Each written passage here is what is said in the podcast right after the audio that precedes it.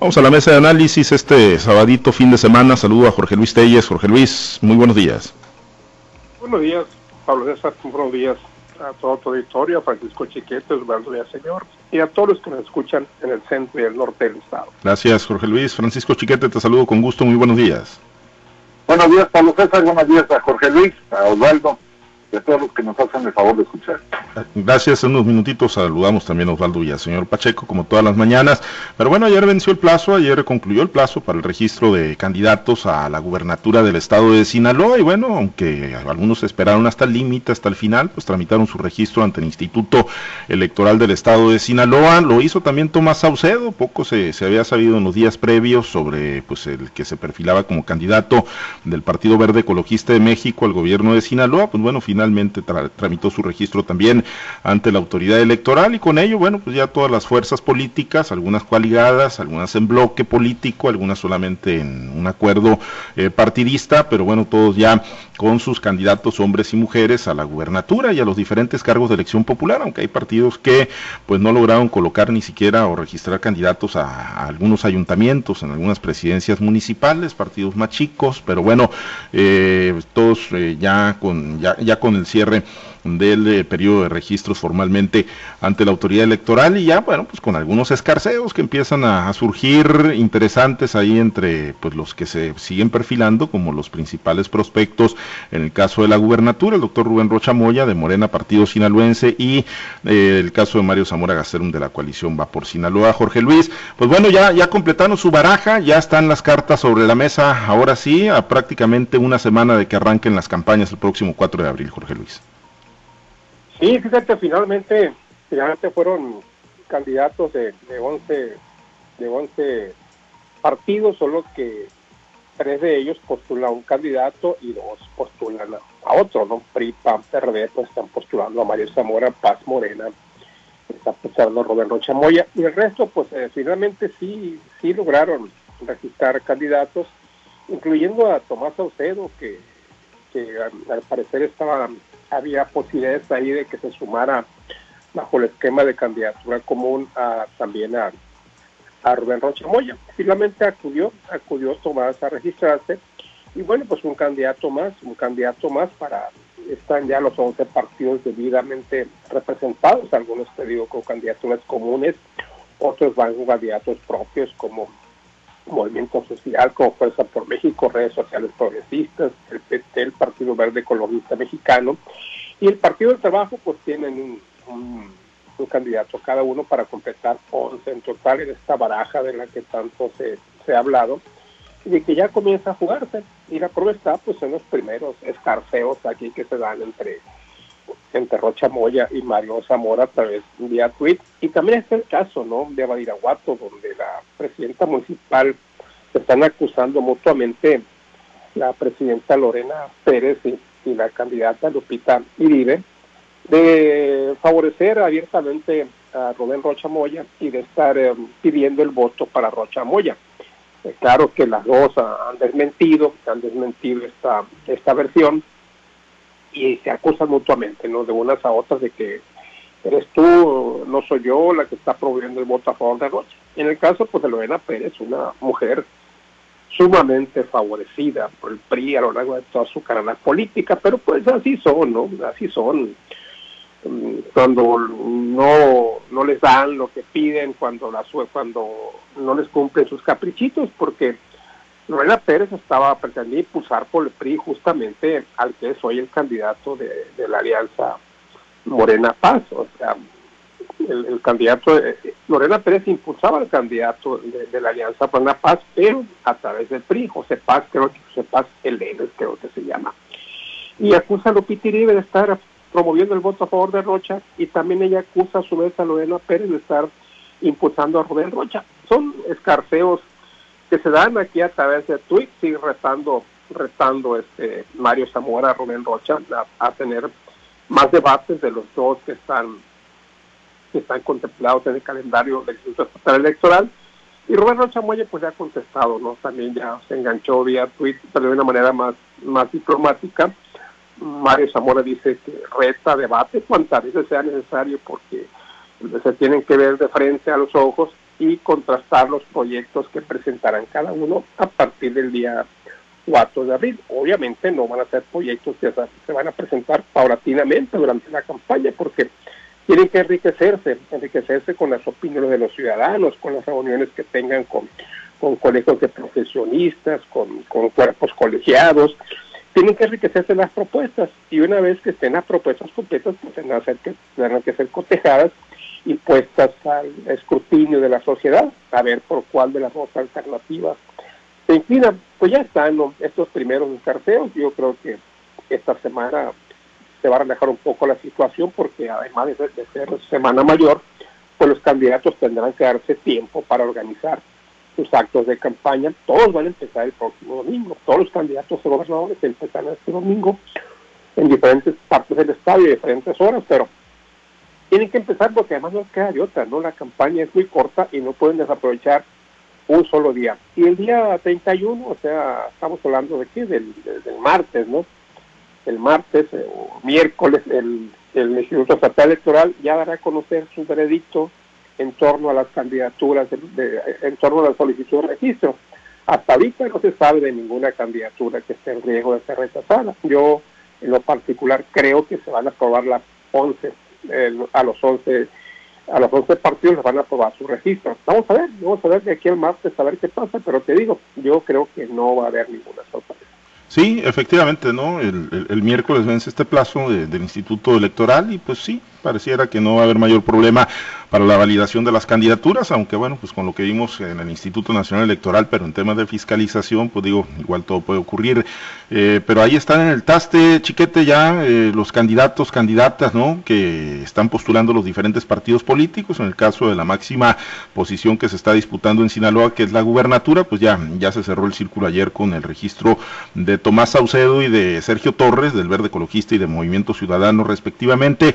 Y, en estos escarceos que ya refería Jorge Jorge Luis Telles, pues se le empieza a poner saborcito, ¿no? Algo que, digo, los partidos, los candidatos estaban pues trabajando en lo privado, en las intercampañas, sí, con muchas reuniones, con movilidad, algunos pues de apagafuegos, de bomberos, pero ayer, bueno, a propósito de lo que platicamos en la semana, esta 10 de 10 que presentó Mario Zamora Gastelum, pues se subió al ring ahí el doctor Rocha Moya, ¿no? Eh, se le cuestionó porque el reto lo lanzó Mario Zamora al resto de los adversarios, y en Twitter eh, contestó ayer eh, Rubén Rocha Moya, y lo leo textual, la rectitud y la transparencia no deben asumirse nunca como moda y menos como ardid publicitario, son un estilo de vida que avala la congruencia y rápidamente también Mario Zamora volvió a responder. Y justo es por eso, mi estimado Rocha Moya, que hay que demostrarla, mostrarla y demostrarla, así sin pena, menos rollo y más acción, hechos a los dichos, no. Y bueno, pues estamos a una semana, chiquete, de que arranquen las, las campañas, seguramente de esto pues veremos mucho y mucho más subido de tono.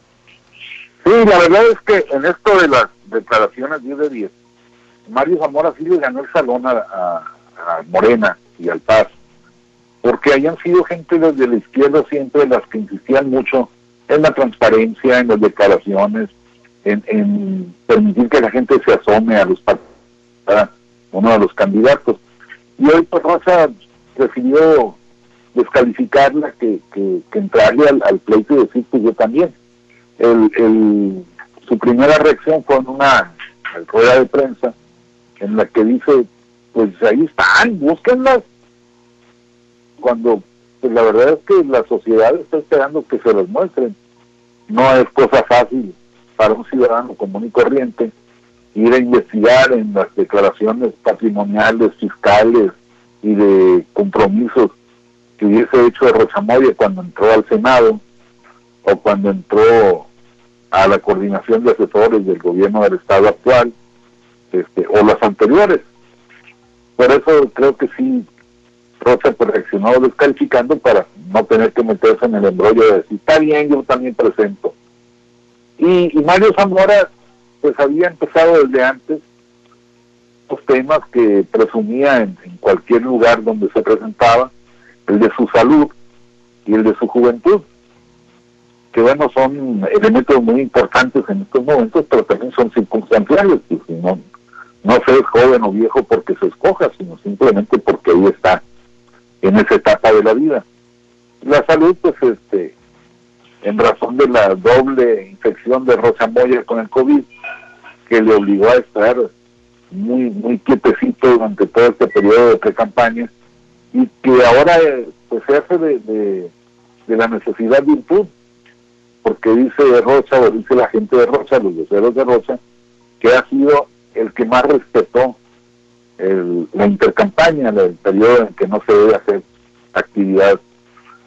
Pues así seguramente nos vamos a ir viendo, se va a ir escalando. Yo creo que más que las propuestas, como cada campaña, más que los proyectos que vayan generando los, los candidatos y los equipos, lo que va a marcar va a ser la, la, disputa del proyecto nacional de, país. En estos momentos, por ejemplo, pues el, la cifra esta lamentable, dolorosa de 200 mil muertos superada en la semana por causa de la pandemia, pues es un elemento de juicio muy severo, muy fuerte contra la administración. Y hay que recordar que ahí en, el, en Morena no puede haber este, una actitud crítica. Los, candidatos tienen que ser el 90% lealtad y 10% experiencia, como dijo el presidente. Entonces, pues ahí van a estar los, los, los golpes, seguramente pues también Rocha va, va a responder con las acusaciones del presidente a los partidos que antes, que antes estuvieron en el gobierno con la complicación de la, de la industria energética que el gobierno actual quiere devolver a los años 70, 80 y que pues eh, la realidad es que pues va a ser muy difícil que, que se vuelva por lo menos sin, sin generar daños colaterales. Todo eso va a ir generando los los, los posicionamientos, el debate entre los candidatos, yo creo que hoy como nunca importa el, destino del país, incluso sobre los proyectos locales, aunque a la gente lo que le emociona mucho es el drenaje de su colonia, es el pavimento de su avenida, de su calle, pues eh, todo esto que está en el aire tan, tan por encima, pues nos está afectando como nunca, como es el asunto de la salud y de la economía en los que todo el mundo tiene algún problema, alguna necesidad, alguna carencia, y que pues los eh, gobiernos ni en ninguno de los niveles ha sabido rescatar, este, por lo menos paliar de Yo creo que esos van a ser los puntos de enfrentamiento más comunes. Sí, sí, coincido totalmente. Pues son dos visiones eh, pues totalmente antagónicas, ¿no? Las que se estarán disputando. Osvaldo, te saludo con gusto esta mañana, buenos días. dos visiones antagónicas pues eh, muy fuertes, muy, muy encontradas, ¿no? Dos visiones, lo has dicho. La gran disputa será el Congreso de la Unión, la Cámara de Diputados Federal. Ahí estará la gran disputa, sin que eso no signifique que alcaldías, gubernaturas, eh, diputaciones locales, cabildos, pues no van a tener importancia. Y bueno, pues ya, ya empezamos a ver, ¿no? Eh, por los primeros escarceos, luego de que quedó acomodada la baraja con el cierre de los registros, Osvaldo, ayer, bueno, pues una primera confrontación, digo, nada denostativo ni mucho menos, pero logró posicionar Mario Zamora Gastelum este tema de la 10 de 10 y logró subir al ring a, a Rubén Rochamoya, Osvaldo. Buenos días, Pablo, buenos días, Chiquete, buenos días, Jorge. Mira, yo creo que para mucha gente la elección más importante va a ser la de la Cámara de Diputados Federal, porque efectivamente de esa depende que se dé un modelo de nación u otro modelo de nación. Los que quieren Morena o los que quieren la oposición a Morena. Sin embargo, la elección que más calienta, la elección que más vive la gente, invariablemente son las elecciones locales. Es la elección de gobernador, es la elección de presidente municipal, que son las autoridades más cercanas de la gente y, son también donde mucha gente pues tiene esperanza de incluso hasta de colocarse, de obtener algún beneficio, algún favor, y ahí que se tornan mucho más calientes por los muchos y el mundo de intereses que está en juego en esta elección. Y cuando vemos nosotros ese tipo ya de saborcito que le empiezan a meter a la campaña para la gubernatura, pues lógicamente es lo que el ciudadano sinaloense o muchos ciudadanos esperan, o sea, empezar a contrastar los perfiles, empezar a contrastar la hoja de vida de los candidatos que aspiren a representarnos. Y bueno, Mario Zamora creo que le ganó el salón a Rubén Rocha Moya con esta presentación de la 10 de 10, porque bueno, va en una ruta que Mario ha trazado por lo que se ve desde que arrancó su proceso, su proyecto él empezó a hablar de que él ponía el escrutinio de sinaloenses, eh, su vida, su hoja de vida, que tenía las manos limpias, y es algo que ha venido eh, promocionando mucho Mario Zamora. y que lógicamente contrasta pues con una hoja de vida que ha tenido Rubén Rocha Moya, por decirlo así, que es pública, que ha sido expuesta, no estamos diciendo nada de nosotros, es la información pública que existe, pues fue su paso por sus alianzas con los personajes priistas, los gobiernos priistas, los beneficios que tuvo por estar cerca de estos gobiernos con empresas y contratos para empresas de sus hijos y otras infinidad de cosas más que le han publicado que se le ha hecho público a Rubén Rocha Moya. Y bueno, eh, Mario Zamora encuentra esa coyuntura seguramente y, la capitaliza. Ahora, se engancha a Rubén Rocha Moya, pues error de Rubén Rocha Moya yo creo haberse enganchado. Pero bueno, dio pauta para que ahorita nosotros estemos opinando del tema, cuando menos. Pues sí, sí, efectivamente, ¿no? Eh, pues eh, la, porque pues ahí está, ahí está en redes sociales, ¿no? Ahí fue donde pues se escogieron esa arena, incluso el propio Mario Zamora ahí en las redes sociales eh, tiene colocada una encuesta, ¿no? Desde hace varias horas que dice, no me contestaste, Rubén Rochamoya, no me contestaste nada sobre presentar el 10 de 10, de verdad no es moda, la gente quiere saber por quién está votando, si ya te quedaste dormido, te invito mañana a ti y a los demás candidatos a presentarlo, pero si les da miedo, pues no, y deja la encuesta ahí, los candidatos deben presentar 10 de 10 o esconderse de la gente. Pues es, es un tema donde, pues como lo apuntan, pues le, ganó el jalón y logró posicionarlo eh, Mario Zamora Gastelum. Y por lo demás, eh, Jorge Luis, pues todavía va a ser una, una semana, en plena Semana Santa, obviamente, y con mucha movilidad de la gente. Pero bueno, pues se va a empalmar el arranque de las campañas para el otro fin de semana, de sábado a domingo, pues con la gente en los balnearios y seguramente a los partidos, a los candidatos, pues los veremos desarrollando y desplegando actividades, ¿no? Porque digo, si bien se diseñaron protocolos, la realidad es que pues eh, con los registros en algunos candidatos, los, de los más fuertes, pues vimos que siguen, siguen eh, sin cumplir esos, esos protocolos o siguen sin poder controlar a sus seguidores y a sus simpatizantes adentro de la, del Instituto Electoral. Bueno, sí están muy férreos los controles, pero hacia afuera pues siguen quedando mucho a deber los, candidatos y bueno, será la etapa de la estructuración final, Jorge Luis, y muy probablemente los vamos a ver el fin de semana en las playas, en los balnearios. Pues sí, fíjate, hay todo un protocolo, ¿no? Que dictó la Secretaría de Salud en coordinación con los representantes de los partidos y con el organismo electoral, el Instituto Estatal Electoral, de implementar una serie de medidas para buscar controlar los casos, ya que esto no, que las campañas no se conviertan en nuevos brotes, en nuevos brotes de coronavirus. Ya de por sí existe una amenaza real de un rebrote, porque lo han planteado unirse las autoridades con la apertura de las playas, pues ahora con la inicio de las campañas, pues ahí hay otra amenaza también, quieras que no, porque es bien difícil, es bien difícil controlar, a, hacer un control. ¿Cómo lo vas a controlar en un meeting? A ver, ¿cómo, lo única manera que hay es, pues no hagas mítines, ¿no? Porque si haces un meeting va a ser bien difícil, ¿no? A mí me pareció muy interesante la propuesta que hizo Mario Zamora cuando cuando toma protesta como candidato en el TRI, en el que el estacionamiento de la feria ganadera lo convierte en una especie de autocinema, en la que la mayoría de la gente estaba, estaba en sus automóviles, una, una poca de gente abajo, pero hay que seguir guardando la sana distancia y con una con un aforo pues muy muy controlado, muy limitado, pero hacer esos, eventos pues aparte de, de, que es caro, no no tampoco son muy prácticos, que digamos,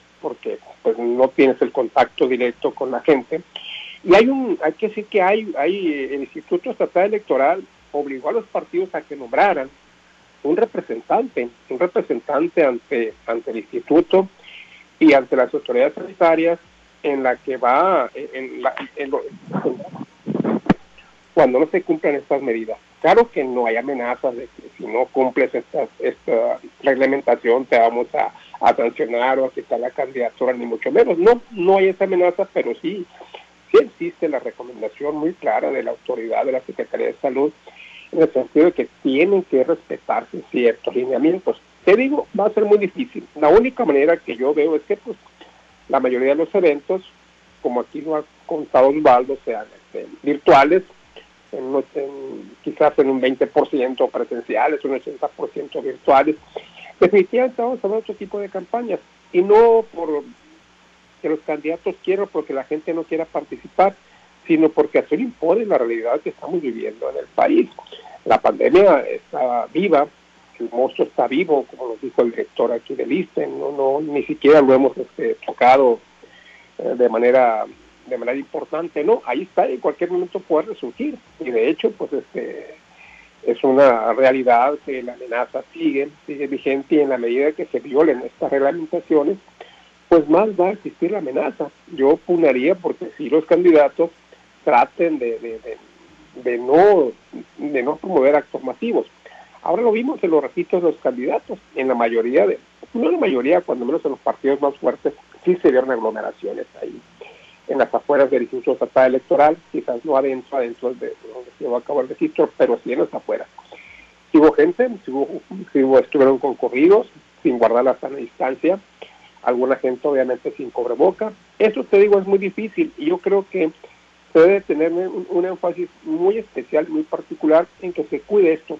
Te repito, va a ser bien difícil, pero cuando menos que por intento no quede. Si no, si no, no únicamente va a ser la Semana Santa lo que va a disparar los casos de coronavirus, sino también el arranque de las campañas políticas. Sí, sí, la realidad es que se ve complicado, ¿no? Que los partidos vayan a poder mantener a raya a los seguidores, a los simpatizantes, y bueno, luego Chiquete se lavan las manos en diciendo, bueno, pues es que es la efervescencia, es que es el ánimo, son las ganas, pero pues en un escenario eh, donde pues la vacunación sigue muy lenta y donde pues eh, el riesgo está latente por COVID-19, pues eh, yo creo sí estarían obligados, más allá de lo que ha ocurrido al interior, insisto, de, de las oficinas electorales ahí en el Instituto de Sinaloa, más allá de eso, que sí están los protocolos bien afinados y muy rígidos. El reto, chiquete, pues es, hacia afuera, ¿no? En el acompañamiento, en los mítines, en los eventos, a los que desafortunadamente pues no se pueden resistir los partidos políticos y sus candidatos. Yo soy escéptico en ese, en ese renglón. No creo que los partidos vayan a poder controlar por varias razones. Una, la política es pasión el desbordamiento, generalmente entre los grupos más cercanos, ni siquiera es tan masivo, así como para que la gente se salga de sus casas y vaya y se arracine. Pero los equipos que traen, los círculos concéntricos en los que se mueven los, los candidatos, pues sí lo van a hacer. Y va a ser imposible que, que haya sana distancia, que haya uso adecuado de... Y, y la verdad es que en este momento lo único que tenemos los ciudadanos o los mexicanos para defendernos del, del COVID es el quédate en casa, que nadie lo puede cumplir o no todos lo pueden cumplir de manera adecuada, y es la sana distancia, porque, pues como dicen las vacunas, bien gracias, se hacen, rehacen, deshacen y vuelven a hacer planes de vacunación y que todo tienen menos vacunas. Entonces, pues tenemos una, una situación que seguramente sí va a generar algún, algún incremento tendrán que irse los ingenieros, los propios candidatos para ver cómo logran ser menos dañinos a sus propios simpatizantes si es que tienen esa conciencia. Pero bueno, también la competencia los, va empujando. Imagínate eh, un arranque de campaña en el que solo haya 200, 300, 400 simpatizantes. Todo eso es la muestra de, las propias fuerzas, sino es el pretexto para que los demás candidatos y los demás partidos se le lancen encima y digan, pues no reunión ni en su evento más, más importante.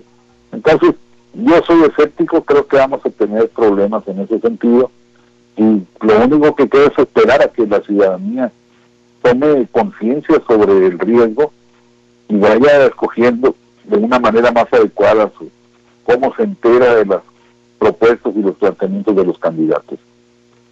Pues sí, ojalá que, que, que, sí se pudiera. Yo coincido con tu escepticismo y lo comparto. Va, a ser muy complicado, sobre todo en los partidos pues que se supone son de, mayor arrastre. Osvaldo, eh, pues finalmente eh, van a arrancar las campañas empalmadas con la conclusión de la Semana Santa próximo domingo. Los partidos pues en algunos casos desde los registros han tratado de ir afinando sus estrategias, pero bueno, eh, complicado. ¿Crees que sí vayan a, a, lograr proteger a la sociedad y a sus propios seguidores ante pues lo que seguimos teniendo? Teniendo nuestro país en Sinaloa el COVID-19? Yo creo que es un riesgo que está latente, que no lo pueden dejar de ver eh, los candidatos y en definitiva tienen que idear nuevas estrategias, nuevas formas de hacer campaña. Desde hace mucho tiempo advertimos que esta campaña va a ser 80 aire, 20 tierra va a ser 80% contra campaña, 20% campaña, pero la verdad de las cosas es que esto no arranca y la contracampaña está todo lo que da ya desbordada y desatada en las redes sociales. Aquí va a ser bien importante es cómo logras comunicar.